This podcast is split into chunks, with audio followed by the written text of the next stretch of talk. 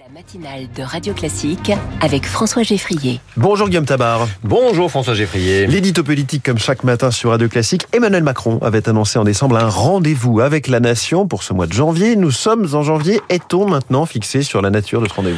Euh, Fixé, non, hein, loin de là, mais euh, rassurez-vous, nous ne sommes pas les seuls à ne pas être fixés.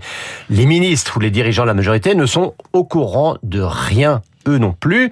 Euh, Emmanuel Macron veut entretenir le suspense jusqu'au bout à moins que à moins que le chef de l'État ne sache pas précisément lui-même non plus ce qu'il fera, jusqu'où il ira ou ce qui sortira de ce rendez-vous avec la nation. Car hmm. Car faut quand même le dire, hein, c'est bien dans sa manière de faire, de lancer un concept un peu en l'air, lorsqu'il est dans une situation difficile, ça fait parler tout le monde, ça lui fait gagner du temps, et puis si à l'arrivée ça débouche sur quelque chose, eh bien tant mieux. Alors il y avait notamment ces fameux conseils nationaux de la refondation, hein, pour contourner l'absence de majorité absolue à l'Assemblée, puis les 100 jours d'apaisement après la réforme des retraites pour construire une nouvelle majorité. Bon, ça n'avait rien donné. Hmm.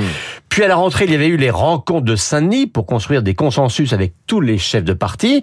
Alors, la première rencontre s'était bien passée, ce qui avait donné lieu aux deuxième rencontre de Saint-Denis, mais qui, elles, n'ont rien donné. Puisqu'il s'agit d'un rendez-vous avec la, la nation, l'enjeu n'est-il pas ici d'une autre nature que les initiatives précédentes? Bah, C'est vrai que le mot essentiel dans cette nouvelle initiative, c'est le mot nation. Il s'agit moins de trouver euh, un nouveau mode de délibération qui ne tromperait personne que de renouer le lien avec la nation, un lien mis à mal entre autres par les émeutes urbaines de l'été auxquelles, rappelons-le, le président de la République n'a toujours pas apporté de réponse en profondeur et hmm. Plus fondamentalement encore, Macron veut redonner un sens à ce mot de nation dont, on le sait bien, Ernest Renan disait qu'elle était un plébiscite de tous les jours. Son pari est donc de redonner un sens concret, presque un sens charnel, à l'appartenance à la communauté nationale. Mais au-delà des mots, euh, de quelle manière voudra-t-il reconstruire ce sentiment national? Bah, Ce qui est certain, c'est qu'il y aura tout un volet école et éducation, hein, euh, dans l'esprit de ce qu'a commencé à faire ou annoncé Gabriel Attal. Euh, ça, Macron l'a clairement laissé entendre lors de son émission sur France 5 avant Noël. Euh, il y a aussi la question du service national universel, sur lequel il n'a toujours pas conclu. Faut-il le rendre ou non obligatoire? C'est une décision lourde de conséquences.